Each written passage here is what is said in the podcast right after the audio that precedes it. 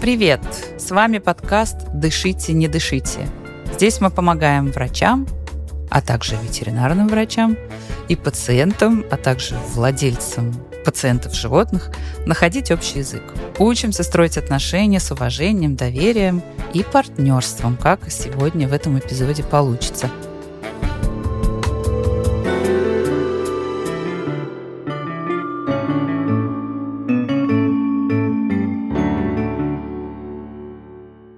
Меня зовут Анна Сонькина-Дорман, я врач-педиатр, врач паллиативной помощи и создатель медицинской школы сообщения, в которой мы а, занимаемся уже скоро 10 лет тем, что помогаем врачам и другим специалистам совершенствовать коммуникативные навыки, улучшать знания и умения в области консультирования в контексте оказания медицинской помощи. А я Юлия Кауль, я симулированный пациент, и это значит, что я помогаю врачам на наших курсах и гостям в студии отработать разные коммуникативные навыки и техники. Тема этого эпизода принятие решений о том, как выйти из трудной ситуации, возникшей на приеме, а в нашем случае на визите к пациенту, животному, в разговоре с владельцем. Собака не может справиться. Что это вообще за врач такой? Нет, он просто сожрет меня сейчас. Э, я в этом участвовать не буду. Нет. Ваша собака, вы и держите. Мне уходить получается, а деньги?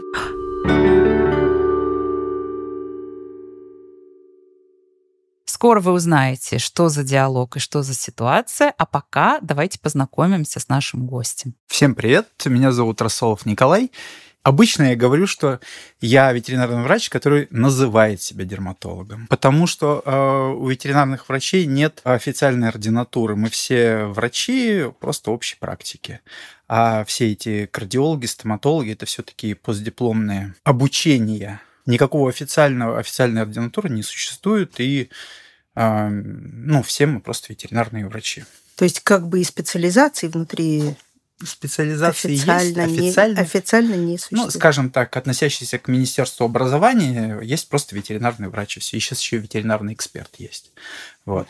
А все вот эти специализации, они получаются уже постдипломно и к государственным официальным каким-то должностям не имеют никакого Интересно. отношения. Интересно. В общем, Николай назвался дерматологом. Полезай. Мы будем, как часто бывает в нашем подкасте, довольно фамильярны, потому что с Колей и Николаем мы тоже давно знакомы, как с многими нашими гостями. Вот, э, как он называл себя дерматологом, так и продолжает называть. И меня, помню, поразило, когда мы познакомились, что в ветеринарной медицине э, дерматолог еще занимается ушами, правильно? Да, вот, совершенно верно. А вообще уши э, между собой лечат не лечат, а делят ветеринарные врачи, неврологи и терапевты, в зависимости от того, с какими симптомами придет пациент. Если он придет с зудом ушей, то это дерматолог, как правило. Если он придет с вестибулярным синдромом, то обычно им занимается невролог. Он просто приходит с неврологическими симптомами к неврологу.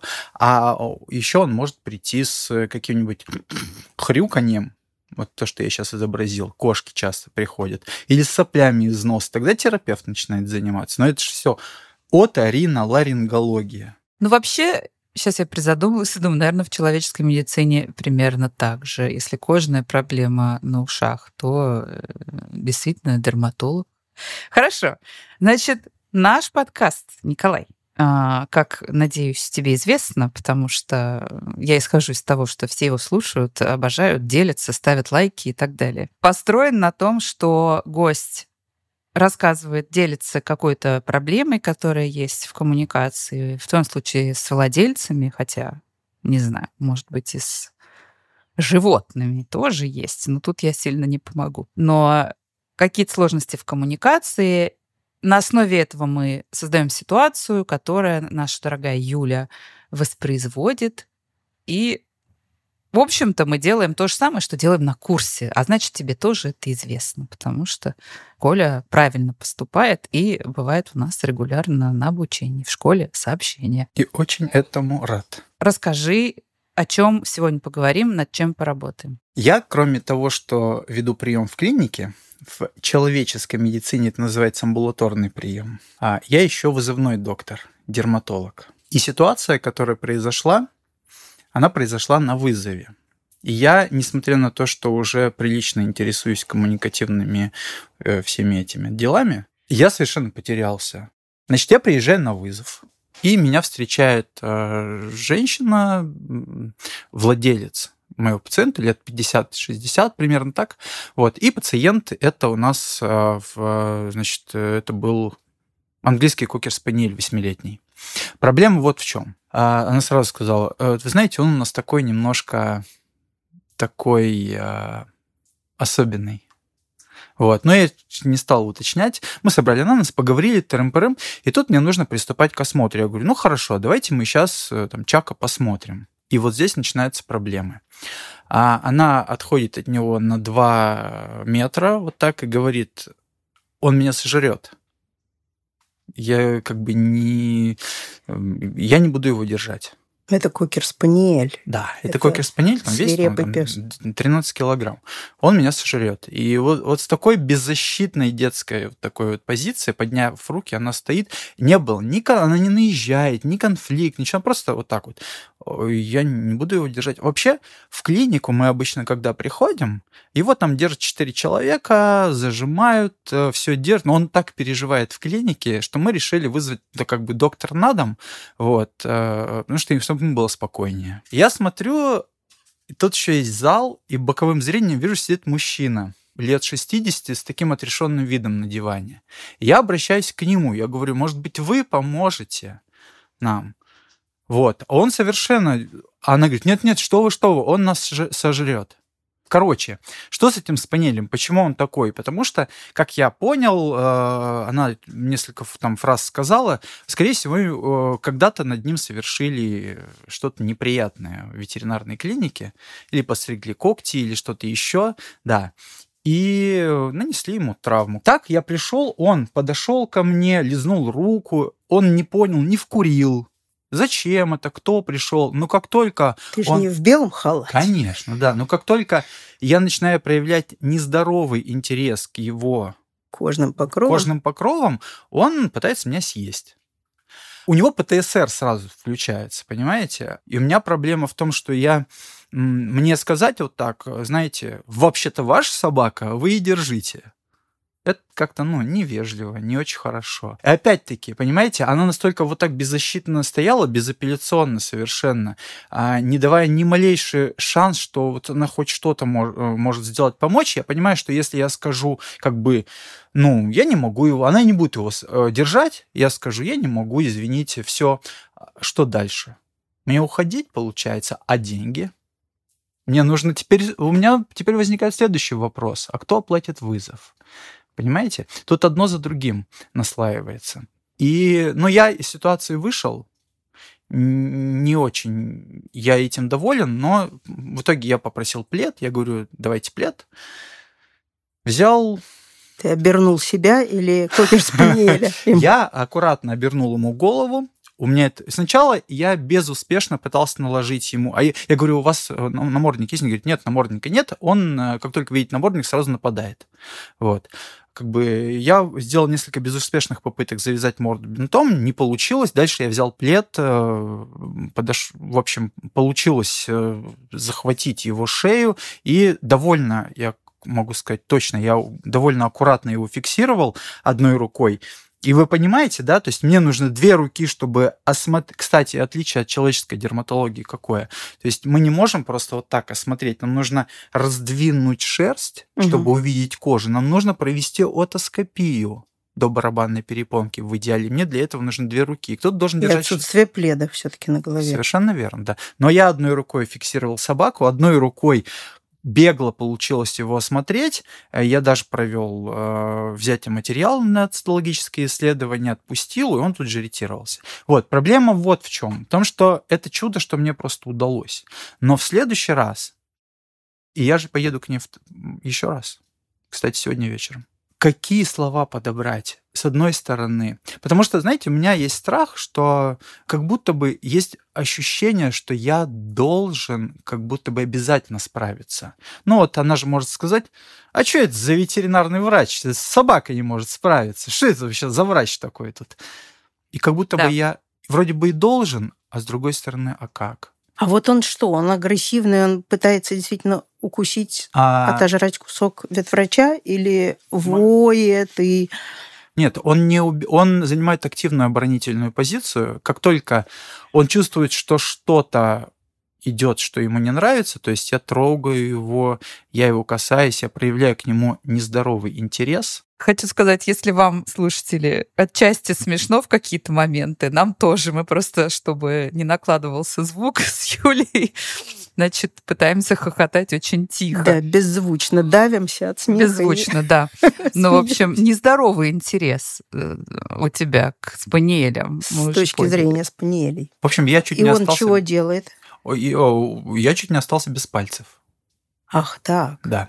Хорошо, значит, представим себе, единственное, что мы не можем представить себе не знаю, звуки собаки, если она издавала какие-то шумы, звуки, но представим себе, что ты, значит, попробовал, не получилось, значит, отпустил побегать так. и обратился снова к этой женщине. И ее зовут... Надежда Ивановна. Значит, этого свирепого, трудновоспитуемого моего зовут Джефф. Просто воспроизведем этот кусочек, этот фрагмент разговора, а, и мы послушаем, посмотрим, остановимся в какой-то момент, обсудим, что вышло. Ну, в общем, ты знаешь, you know the drill, что называется. Дадим обратную связь и придумаем, что можно делать по-другому. Начинайте.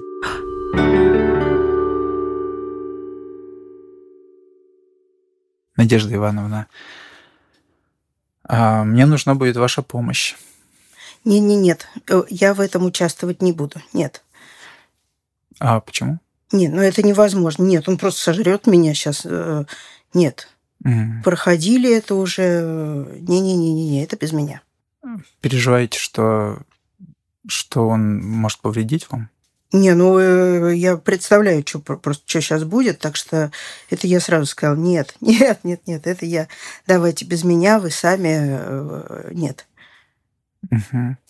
Ну, мне нужно будет, мне не хватит, к сожалению, рук, а, чтобы не, держать. я вам сразу сказала, он у нас такой, я не, нет, я в этом участвовать не буду, давайте, это вы сами.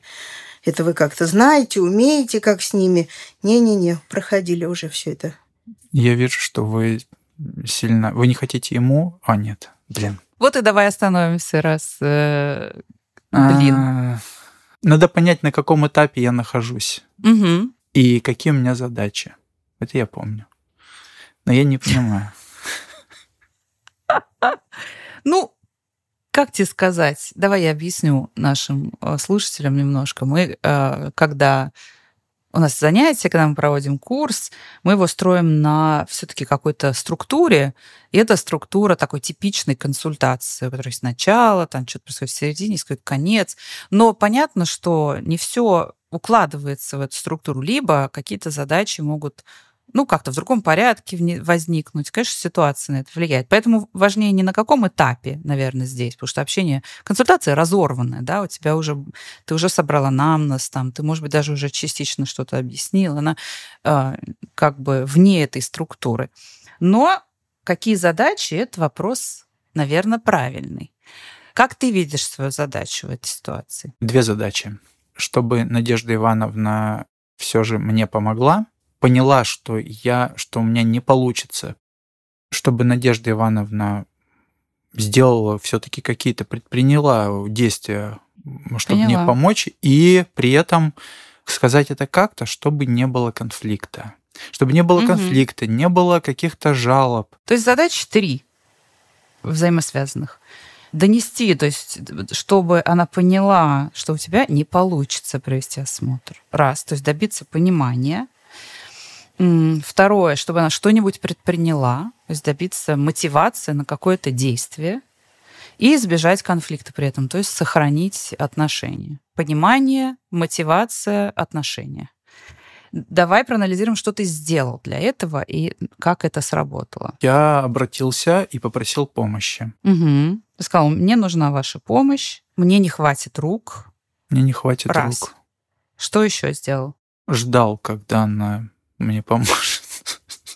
Да. Еще я заметила, что ты, э, как э, усердный э, ученик нашей школы, очень ее так с принятием и эмпатией. Вы переживаете, что он может навредить, вы, значит, не хотите применять к всему насилие. То есть такое принятие и понимание. И я думаю, что в плане сохранения отношений это могло какую-то роль сыграть.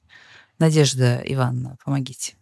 Нет, с моей стороны нет никакого э, к вам, не знаю, раздражения такого. Нет, я просто пока говорю, что это точно должно без моего участия пройти. Нет, конфликта я не чувствую. А две другие задачи как? Значит, мы хотели, чтобы вы поняли, что осмотр не получится в таких условиях. Ну как не получится? Должен получиться.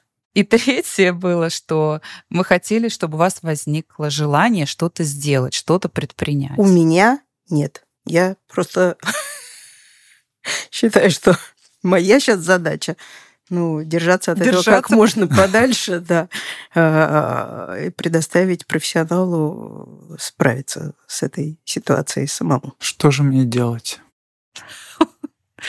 Мне кажется, вот интересно, что я тебе сначала сказала, забудь про структуру, типа, но при этом все равно хочу, как теперь я чувствую, что надо все равно вернуться к последовательности действий, мне кажется. Я заметила такую вещь, что она как бы начав э, отвечать тебе, Дальше как бы осталась ровно на том же ответе. То есть, что бы ты ни делал, она повторяла одно и то же. Ее основной пассаж, месседж был «нет, я не буду». Он меня сожрет «нет, нет, я не буду». Я вам сразу сказала «я не буду». То есть, что бы ты ни делал, дальше она вот это «я не буду» повторяет. И я вот задумалась, может ли это быть потому, что самое первое твое действие сразу вызвало именно такую реакцию. А первое действие было «мне нужна ваша помощь». Вот я хочу тоже проверить, Надежда Ивановна, вот мне кажется, что вот это первое заявление о том, что вы должны помочь, мне нужна ваша помощь, привело к тому, что как бы вы сразу понимаете, что вас пытаются затащить в какое-то действие, которое вам не хочется совершать. И дальше все последующее, вот, то есть понятно, что все последующее, оно про это а почему вы не хотите, вы переживаете, что он может вам навредить, мне не хватит рук, оно все как бы оно туда все же, про это, это точно, да. Потому да. что доктор сразу заявил, мне нужна ваша помощь. Ну, это мое такое предположение. Я сейчас пытаюсь как бы тоже проанализировать. Мне даже сложно сказать. Я понимаю, что мы подошли к тому моменту, оказались в, то, в том месте нашей встречи, когда э, мне хочется держать руки на отлете и предоставить Николаю действовать. Мне нужно исследовать ее позицию. Или нет? Аргуми... Ну, ты это сделал. Аргу... Мне ты нужно это сделал. Аргументировать, наверное, сначала. Описать ситуацию, как я это вижу, и только потом попросить. Вот. Мне тоже кажется, что это то, что могло бы помочь. Описать ситуацию, а потом, понимаешь, не столько сказать ей, что она должна делать, и даже не столько предложить ей, что тебе кажется, она должна сделать, сколько как бы пригласить ее к совместному обсуждению. Вот ты говоришь, в какой-то этап я бы это приблизила к этапу совместного принятия решений, если честно. Это же партнерство. Оно, оно. То есть ты решил, мне нужна ваша помощь, имея в виду, ну как бы она но в этом читается, мне нужно, чтобы вы его поддержали, да. Хотя на самом деле ты сам нам сказал, э, до того, как мы начали симулировать это все, ты сам сказал, что, в общем-то, есть варианты. Можно, чтобы она, значит, помогла держать. Можно пригласить их в клинику, чтобы в клинике держали. Можно попробовать анестезию, и то непонятно, как получится. Можно один раз на него наброситься в четвером, сделать уже анестезию и потом его целиком обследовать с головы до ног и обратно до, до барабанной перепонки. Можно, значит, этого зоопсихолога, который на самом деле называется поведение, специалист поведения, по поведению, что-то такое. Специалист ты... поведенческой медицины. Вот, поведенческой медицины специалист он называющий себя специалистом поведенческой медицины. Это тот четвертый, которого не хватало в этой комнате в компании для того, чтобы было достаточно людей, чтобы держать. То есть ты сам, в общем-то, сказал, что ты, в общем, не видишь выхода из этой ситуации. Ты можешь предполагать каких-то несколько вариантов, но сам не знаешь, какой правильный. Соответственно, напрашивается какое-то обсуждение совместное. Может быть, кстати, у нее будут идеи получше. Может быть, она тебе может помочь придумать какой-то выход. Так что это вот из области совместного принятия решений, мне кажется. И если вспоминать э, эту тему и эту задачу, то самая такая эффективная логика — это когда мы сначала описываем ситуацию, вот безоценочно, просто описываем ее, делаем паузу, приглашаем человека как бы просто посмотреть на ситуацию. И потом приглашаем, по сути, давайте вместе подумаем, как мы можем эту проблему решить. Интересно, я вот с такой стороны совсем не смотрел. Я, а в итоге-то я принял на себя роль главного. И вот она и сопротивляется, да? Ты как бы говоришь, мне нужно, чтобы вы сделали вот это. Нет, нет, нет, я это вот не буду, вы меня не заставите. Вам нужно. Вы и. Вы справляетесь. Хоть пледом, хоть как хотите. Значит, безоценочно описать и пригласить к обсуждению. Думаю, да. Мне интересно было бы, по крайней мере, посмотреть, что получится, если ты пойдешь этим путем.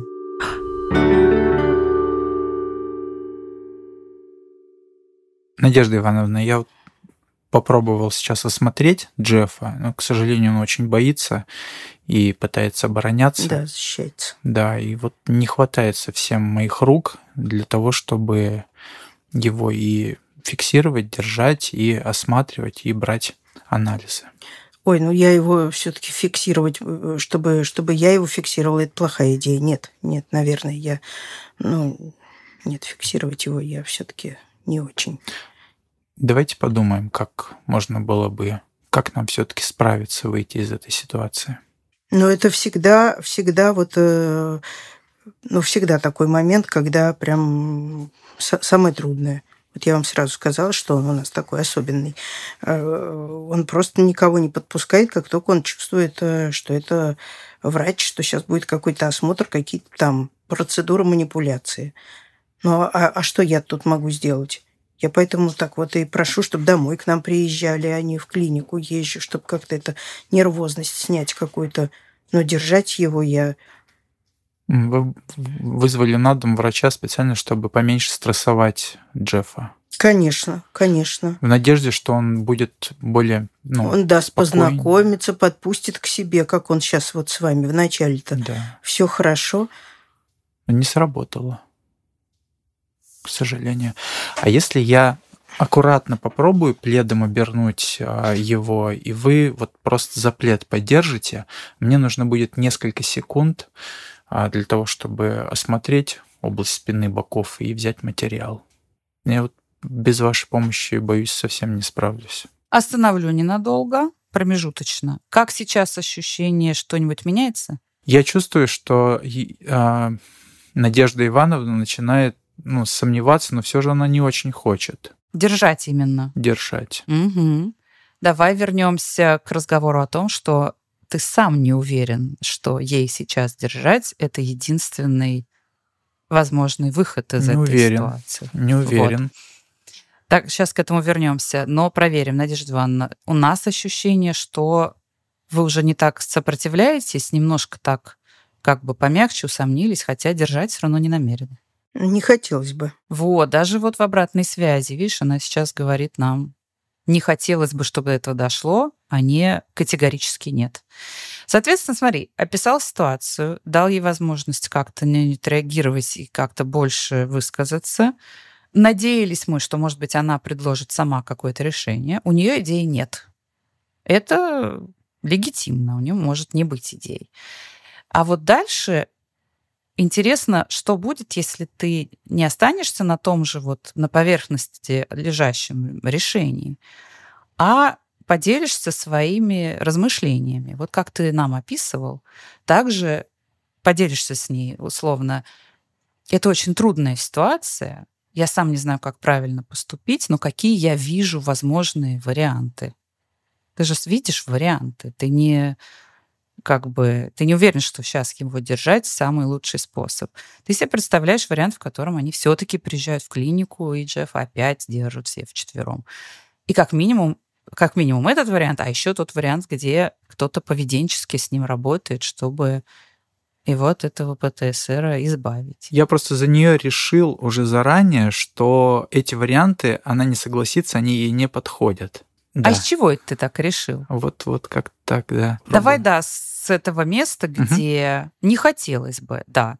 И тут вместо того, чтобы «а давайте я вот плед, и вы поддержите за плед», вместо этого поделись своими размышлениями о том, какие, в принципе, возможны. И то, что ты сам не уверен, какой правильный, и сам не знаешь, получится ли во всех этих случаях, тоже ты можешь абсолютно откровенно сказать. Это разрешается тебе не из всякой ситуации иметь однозначный готовый выход.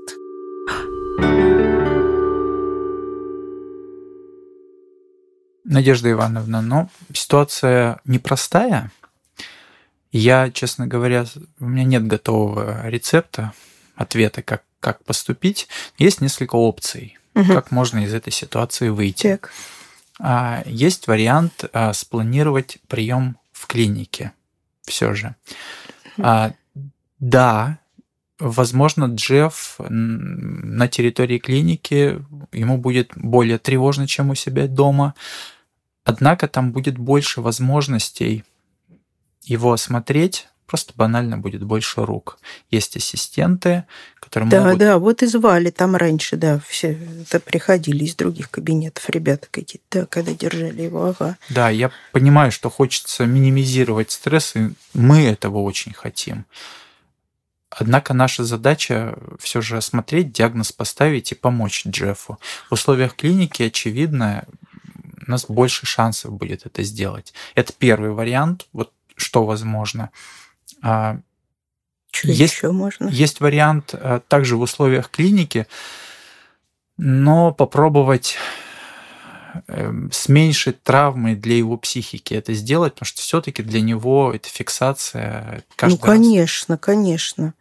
Да. И я сама поэтому отказываюсь. Мало того, что я просто боюсь за э, свои, не знаю, руки, ноги, другие части тела. Но и потом он как со мной он до вечера обижается, и вообще мне, мне с ним обратно подружиться. Это очень все тоже... Понимаю. Нарушаются наши с ним отношения. Отношения, дружба-то, конечно. Есть вариант э, провести осмотр под седацией в клинике.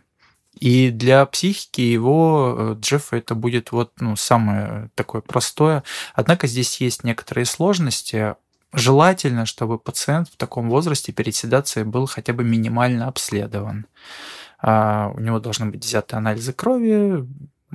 Ой, это он тоже не дастся. Кардиолог. Как это без седации, да у него кровь взять? Это, это тоже вот. Это вот вторая сторона медали. То угу. есть, с одной стороны, для психики это будет щадящая история, с другой стороны, он не обследованный. Товарищ анестезиолог просто может не согласиться анестезию давать. Есть еще третий вариант.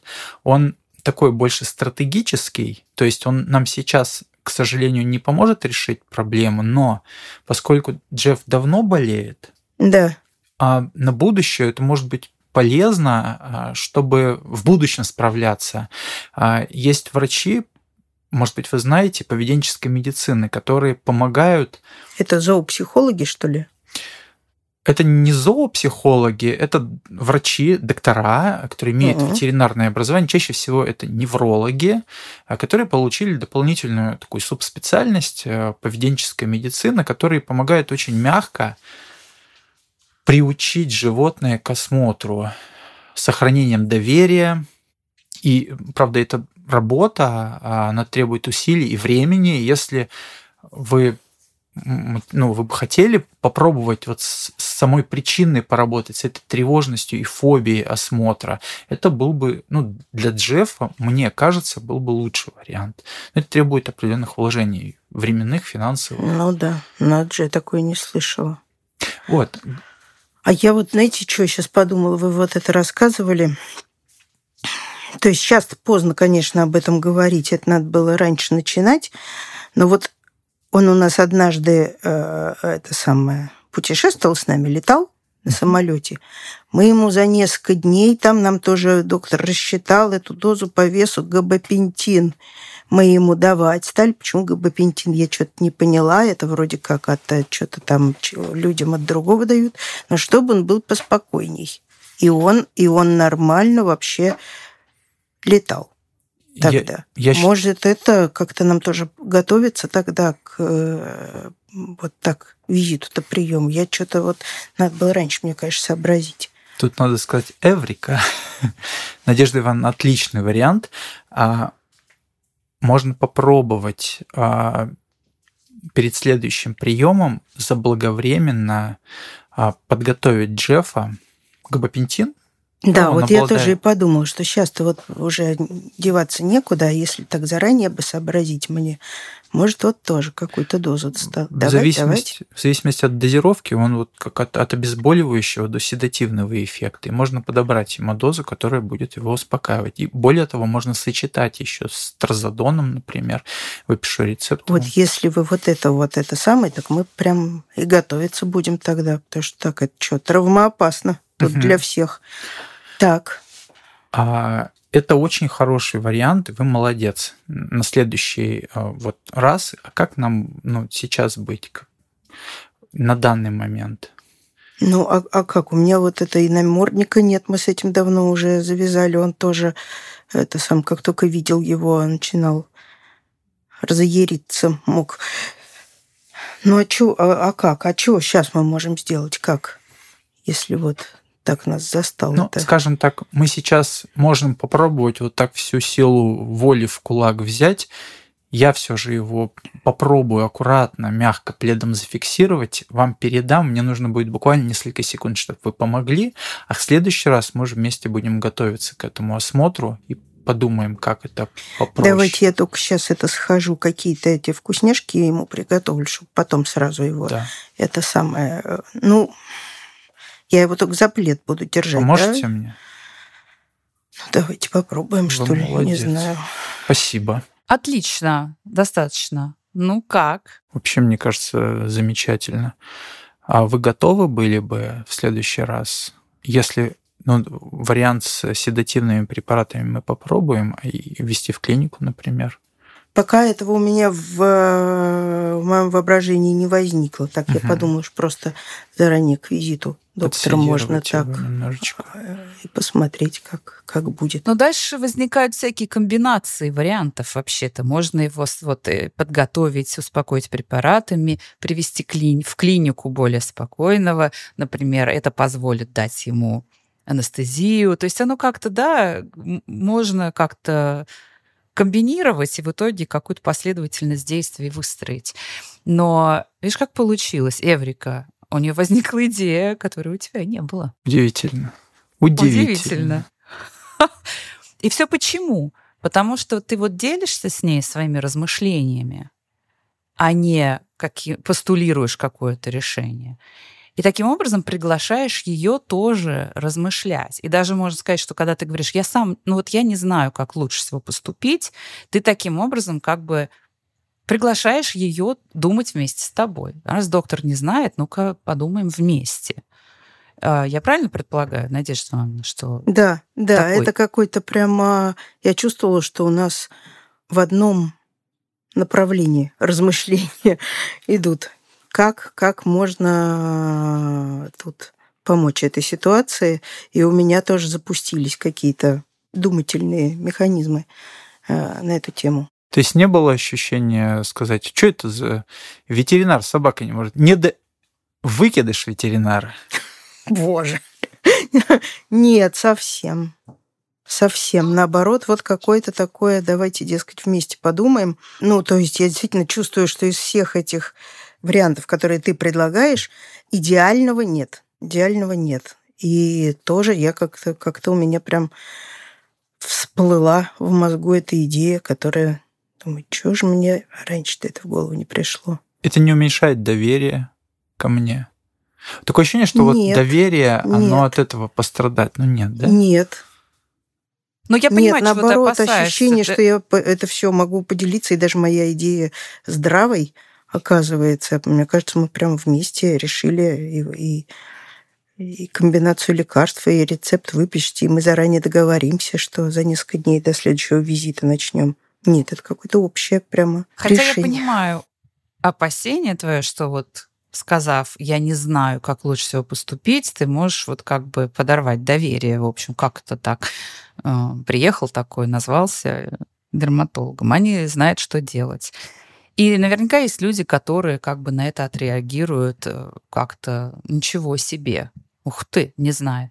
Но поскольку после этого ты в описании своих вариантов показываешь, в общем, такую врачебную эрудицию, довольно высокую, и вообще хорошее понимание. Ну, как бы ей бы в голову не пришло. Надо же, специалист поведенческой медицины там какой-то взялся, анестезия, перед анестезией надо обследовать. Ну, как бы это не то, что, ой, я не знаю, что... Ну, не знаю.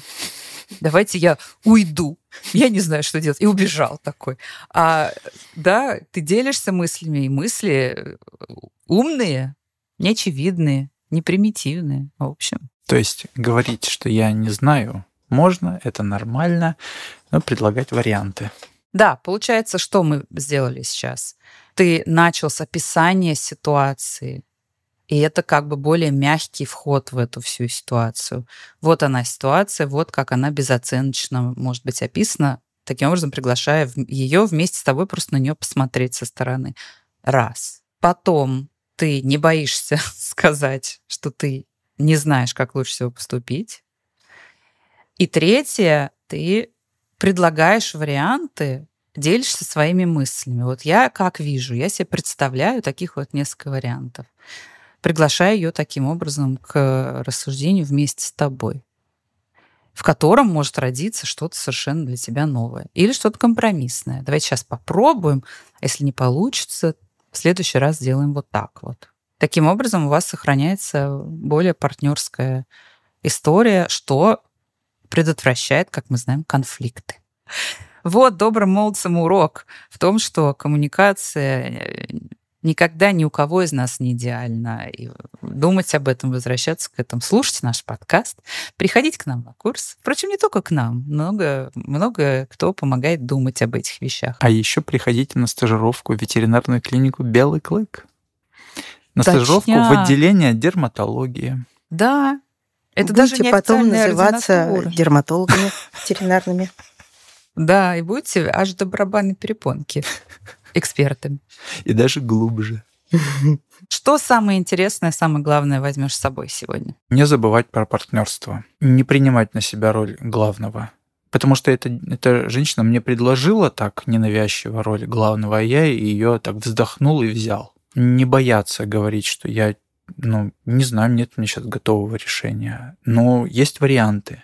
Приглашать к сотрудничеству. По традиции этого сезона мы еще тоже, мы с Юлей, тоже немножко рассуждаем и делимся, что мы, что мы все учимся друг у друга постоянно, чему мы научились или о чем вспомнили, и вообще что возьмем с собой. Юля уже не Надежда Ивановна, а Юля вернулась к нам. Привет! Меня всегда впечатляет вот, это, вот этот момент, когда давайте вместе подумаем.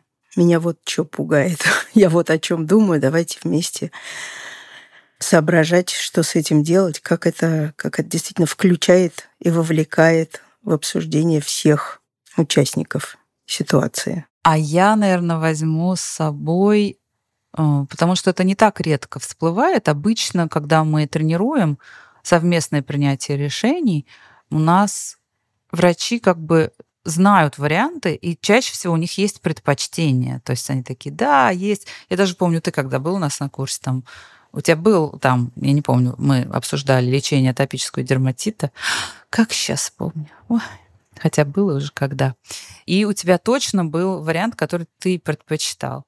А бывает, что как бы я и сама не знаю, как поступить. И вот эта смелость в том, чтобы признаться и себе самому, ну и собеседнику тоже, как будто немножко снимает ответственность, так даже как будто легче. Я не обязан знать э, решение всех проблем, потому что вокруг меня есть еще другие люди, которые тоже думают. Вот это, конечно, интересная, очень освобождающая мысль. Надо чаще этим пользоваться, в том числе в обычной жизни. Вон с детьми, например, собственными. Тоже не всегда знаешь, какое правильное решение. Может, у них есть идеи.